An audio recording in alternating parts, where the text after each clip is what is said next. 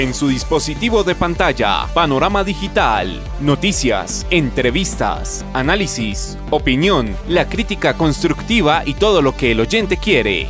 Panorama digital, el lugar en donde el periodismo está al servicio de la verdad. Panorama digital con Andrés Barrios Rubio, disponible en las plataformas de Evox, Spotify, Apple Podcast, TuneIn y Google Podcast. Panorama digital.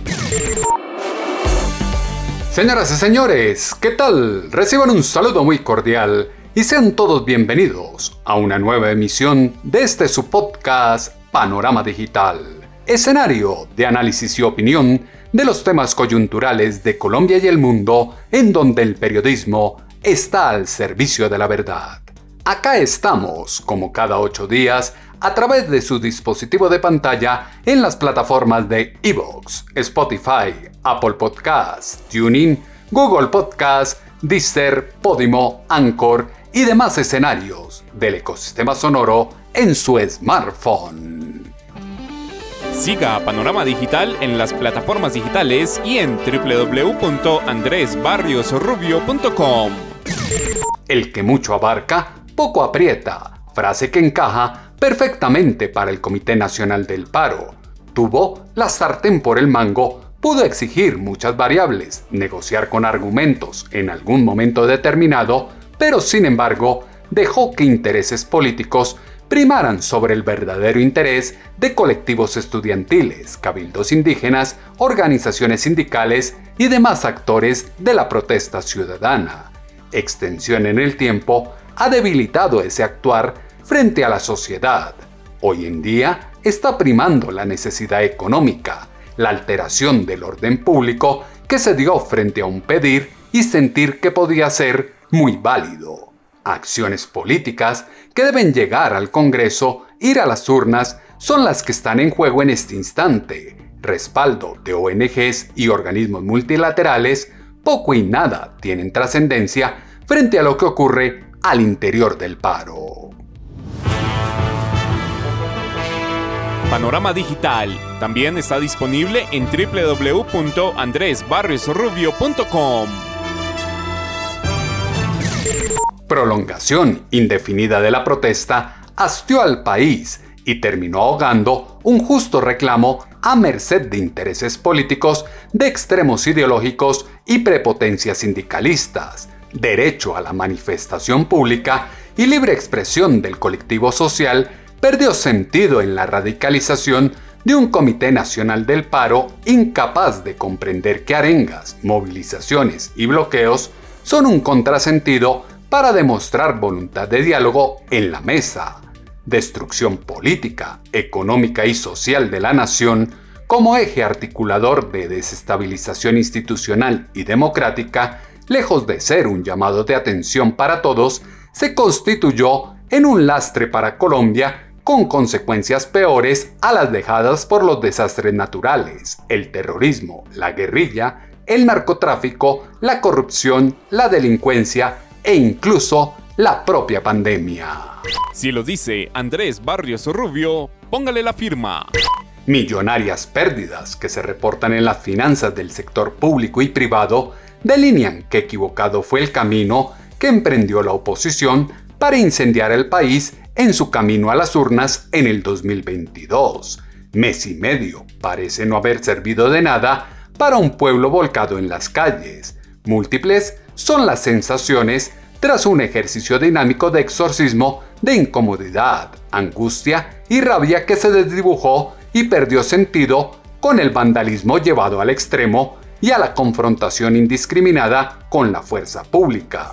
La queja como caja de resonancia debe estar acompañada de propuestas políticas que inciten a la acción de cambio. Parálisis que hundió a la nación en una profunda crisis llama a dejar la apatía y oposición a la protesta para salir adelante como nación.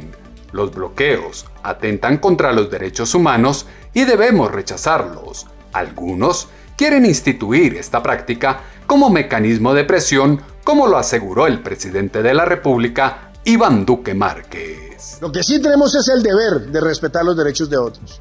Y bloquear no solamente atenta contra los derechos humanos, sino contra los deberes humanos. Es todo lo contrario a un deber humano. Y ahí la sociedad colombiana tiene que ser no solamente clara, sino también tiene que ser muy perseverante, porque lo que buscan algunos es empezar a instituir esa práctica para hacerla pulular de aquí en adelante y hacer además de ello un mecanismo continuo y legítimo de presión al Estado.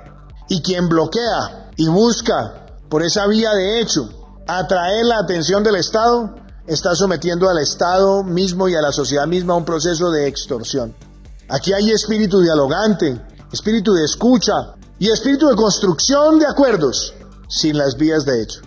Esa debe ser la pauta para siempre en nuestro país. Y la función de un alto comisionado es promover la cultura de paz y la promoción de la cultura de paz implica el rechazo a cualquier forma de afectación a los derechos colectivos. Los que con bloqueos buscan atraer la atención del Estado someten al mismo Estado y a la sociedad a un proceso de extorsión. Capacidad de diálogo y empatía son fundamentales para construir acuerdos, reconocer que la primera desaveniencia está en la visión extrema que se tiene de país, permitirá crear y aprovechar rutas de trabajo que conduzcan al progreso como sociedad. Dilación del diálogo solo ha atizado una alteración psicológica en la población, sensación de miedo sustentada en la violencia que trajo consigo los bloqueos y las aglomeraciones, cansancio Frente al comportamiento insensato de la masa sindical obrera, la minga indígena, los colectivos estudiantiles y las organizaciones sociales se encumbró con las restricciones a la movilidad y la angustia propia que invade al ciudadano ante las dificultades que impactan el trabajo diario y por ende el ingreso familiar. Lo que ha pasado con el Comité del Paro es impresentable, suma de intereses que sucumbe ante un mezquino actuar de una fuerza política, como lo dijo en Semana en Vivo la vicepresidente de la República, Marta Lucía Ramírez. Creo que lo que ha pasado es verdaderamente impresentable, es que es coger y sumar un montón de, mm, digamos, intereses, intereses algunos válidos, pero intereses de algunas personas que no necesariamente representan ese interés válido. Hay personas que dicen que están representando el interés de la educación, pero resulta que por otro lado el gobierno ya le garantizó educación gratuita a todos los jóvenes de estrato 1, 2 y 3 en Colombia. Y resulta que cuando ese tema está satisfecho, los señores insisten en no sentarse a negociar. Resulta que tenemos unas personas que todos los días convocan a nuevos paros cuando se dan cuenta que han destruido riqueza innecesariamente. Esto es una sin razón. Un país que tiene tanta pobreza, un país donde tiene tantos hogares que se acuestan con hambre seguramente. Un país en donde el gobierno viene haciendo el esfuerzo enorme de dar el ingreso solidario, el anticipo del IVA, tantas cosas a los sectores más pobres y que haya algunos dedicados a seguir promoviendo destrucción de la riqueza nacional. Es que ellos tienen un discursito de decir es que esto va contra los ricos, mentiras, eso va contra todos los colombianos, pero sobre todo contra los más pobres. ¿Cuántos de esos 12 billones de pesos? Es que la responsabilidad que hay sobre lo que ha sido estos cinco, estas cinco semanas es enorme. Esos 12 billones de pesos le hubieran dado casa propia a cuántos millones de colombianos, le hubieran dado educación en las mejores universidades de Colombia a millones de estudiantes, le hubieran permitido tener una pequeña empresa a millones de colombianos, le hubieran permitido tener un proyecto económico en el campo a millones de campesinos. Me parece que realmente es una gente que tiene que tener clara la responsabilidad enorme sobre toda esta destrucción de la riqueza nacional durante las últimas cinco semanas. Incoherencia de palabras y acciones que sumen a Colombia en una profunda crisis que reporta millonarias pérdidas para todos. Peticiones irracionales, ilógicas y cuestionables de los promotores del paro evidencian que no hay interés de conversar y llegar a acuerdos, por lo menos en el corto plazo, sin ningún tipo de imposiciones, cortinas de humo y búsqueda de pretextos constantes para mantener el desacuerdo denota la voluntad de fuerzas oscuras para encontrar detonantes que incrementen la inestabilidad. Rencor de los extremos ideológicos pulverizó la reactivación económica de los colombianos, vacunación que avanza al ritmo que muchos no esperaban, trata de vencer a dos enemigos, la COVID-19 y las discrepancias políticas a la fuerza, sin propuestas y argumentos concretos, se quieren imponer. Hay muchos que se quieren desmarcar de la protesta y desmanes que se viven, pero en el fondo terminan atizando el ambiente y si no, escuchen este audio del líder de la Colombia Humana, Gustavo Petro. He dicho una y otra vez de diferentes maneras y sin dudas que no comparto la violencia, el disturbio ni el bloqueo en las manifestaciones de protesta contra el gobierno de Duque. Hace 33 años comprometí mi palabra y mi vida en una transformación pacífica de Colombia. Y gracias al voto popular hicimos una constitución profundamente democrática y de avanzada que ahora no se cumple. Cuando dijimos que no habíamos participado ni participamos hoy de la organización de la protesta popular que se ha transformado en un verdadero estallido social, no mentimos.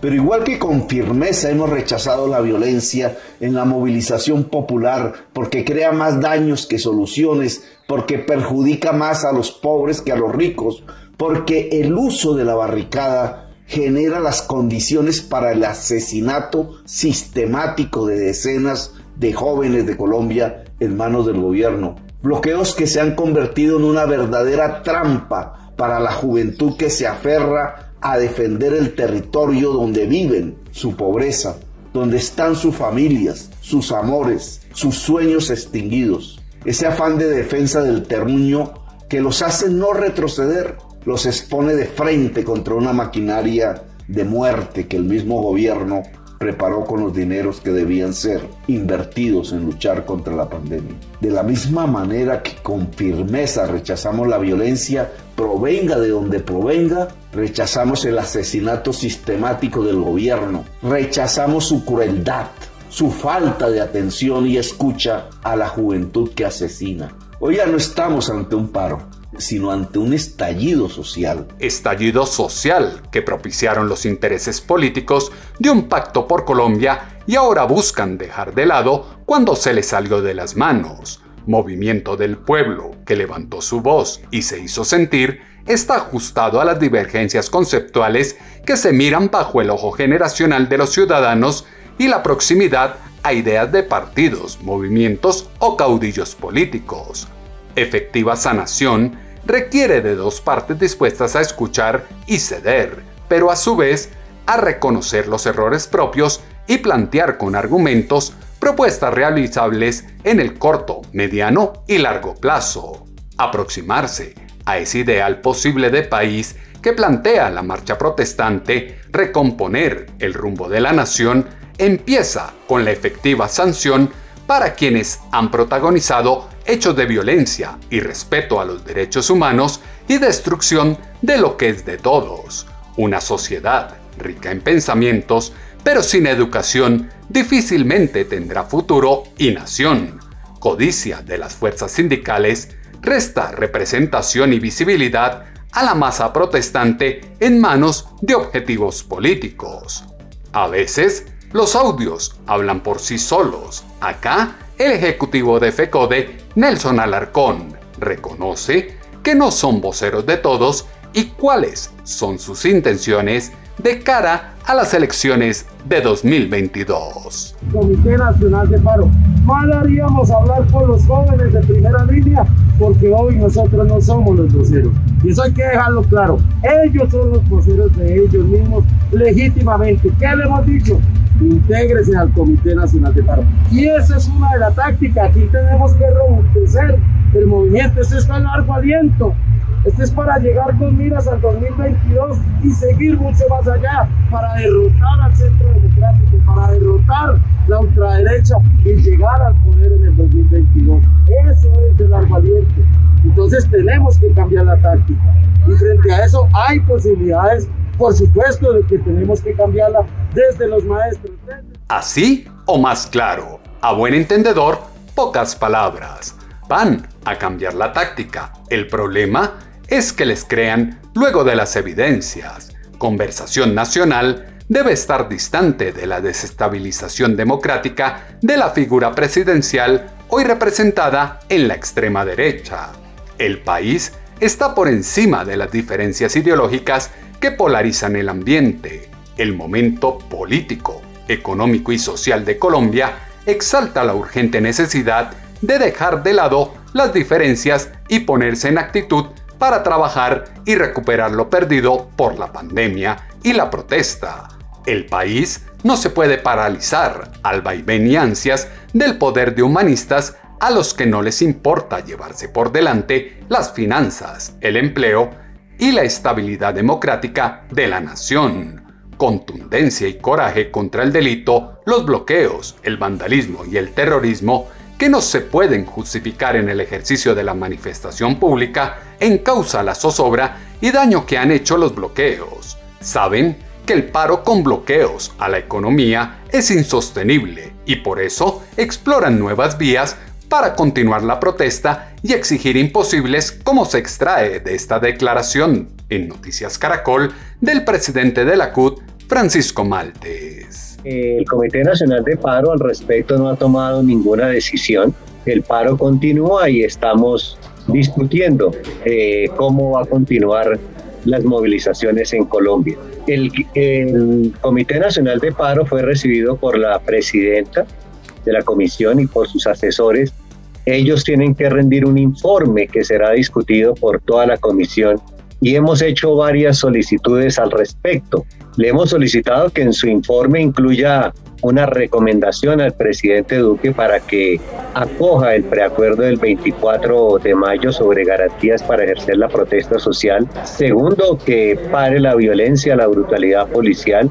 Tercero, que se conforme un grupo interdisciplinario de expertos independientes para que analice todos los hechos de violencia registrados desde el 28 de abril y de unas recomendaciones. También que se establezca una comisión de la sociedad civil para que se concerte un decreto que reglamente las diferentes sentencias sobre la protesta social en Colombia, en particular lo que tiene que ver con la sentencia de la Corte Suprema de Justicia. Fungen de víctimas cuando los hechos y el tiempo han demostrado las extralimitaciones y los pecados que tiene la protesta en su interior.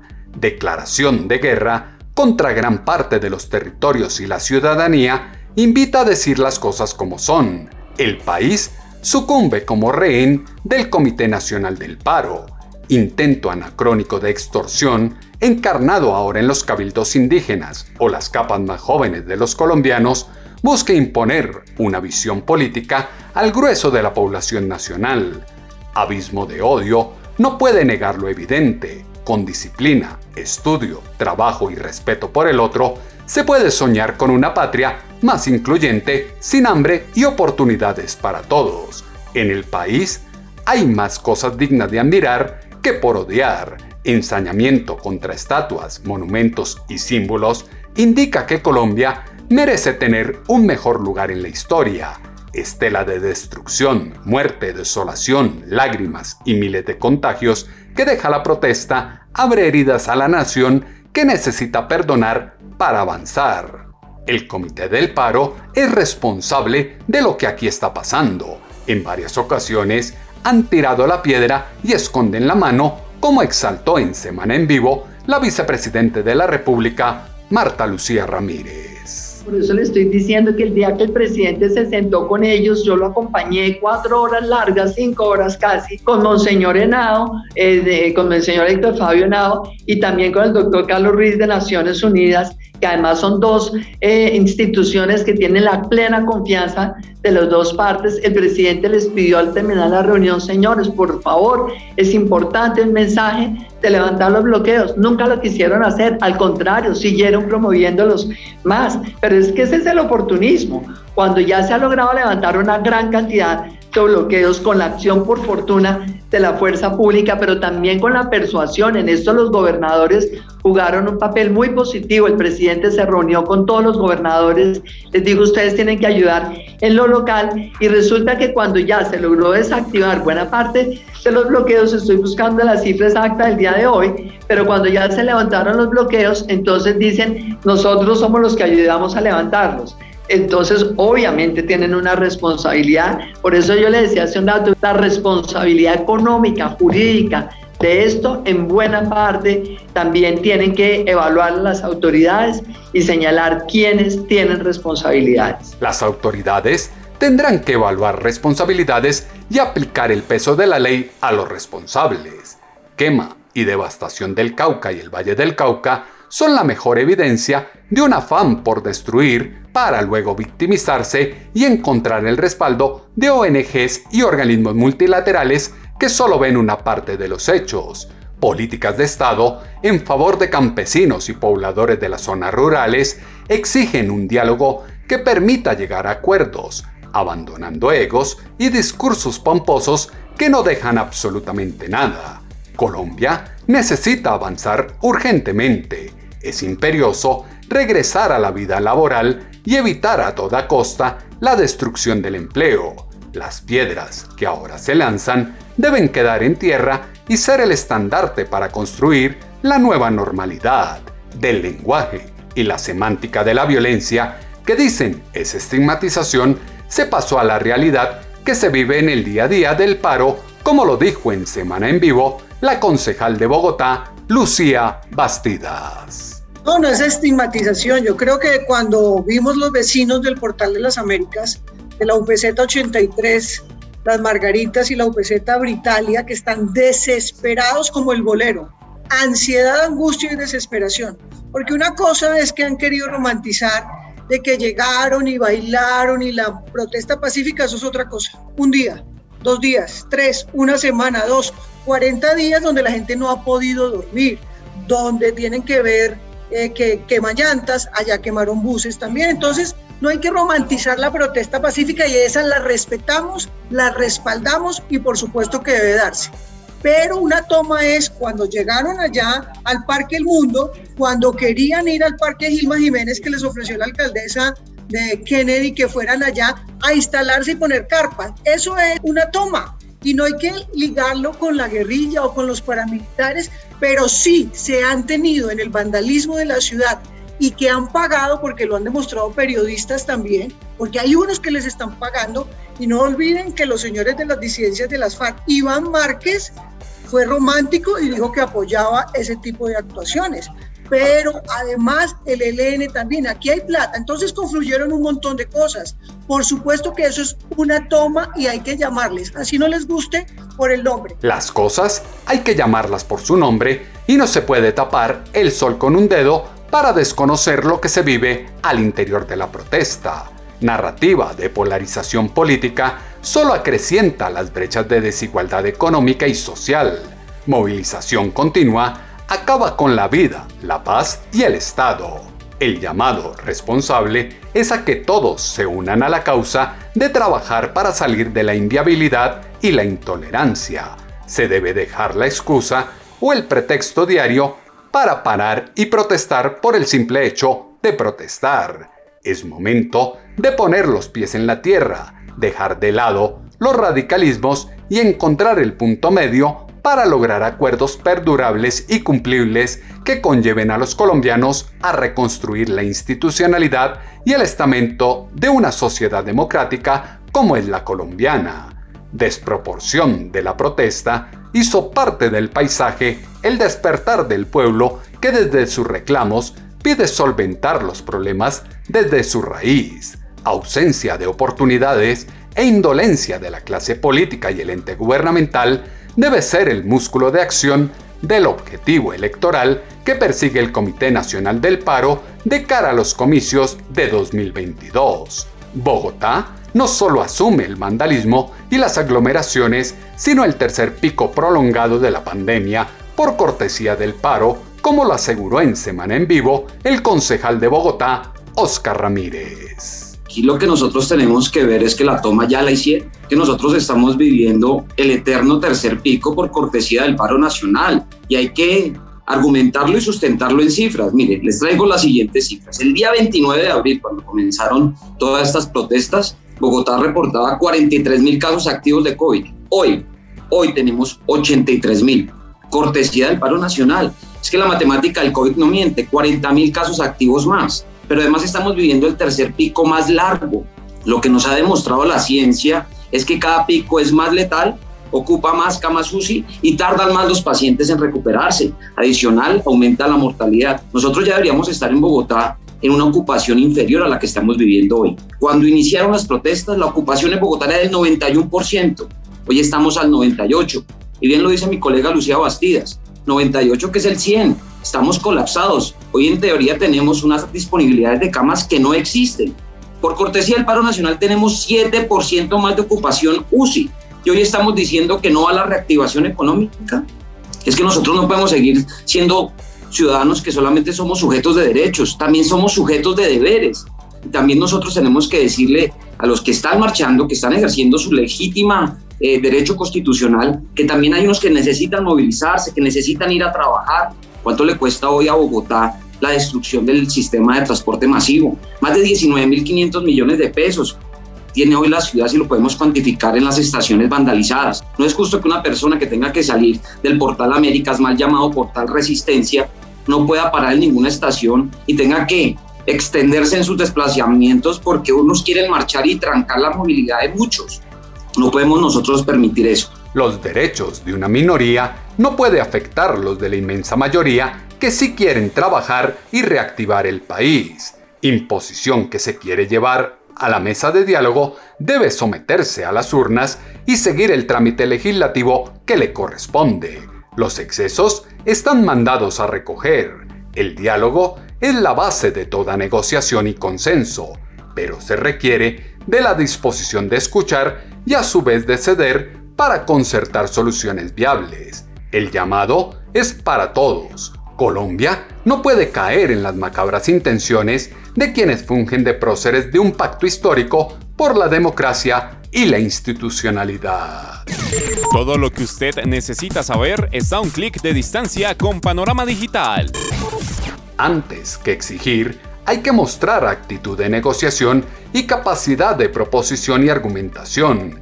Es cierto que el país debe hacer frente al inconformismo social, pero a su vez educar a la sociedad para que las expresiones del colectivo colombiano no se constituyan en vías de hecho y un constante problema de orden público. Elementos que fueron insumo para la columna de pulso.com que esta semana hemos titulado Mucho ruido y pocas nueces. Sus comentarios, como siempre, los esperamos en la cuenta en Twitter, arroba atutobarrios o en la página web www.andresbarriosrubio.com. Andrés Barrios Rubio, una voz confiable, una voz en el panorama digital. La expresión democrática adquirirá la visibilidad que requiere en el momento en que las organizaciones sindicales, los cabildos indígenas, los colectivos estudiantiles y las fuerzas sociales comprendan que sus convocatorias y movilizaciones deben estar alejadas de los disturbios. Construcción de país se hace desde el diálogo, el entendimiento y aprobación de la identidad nacional con una sociedad justa y equitativa. Las voces de los protagonistas se escuchan con análisis y contexto en Panorama Digital.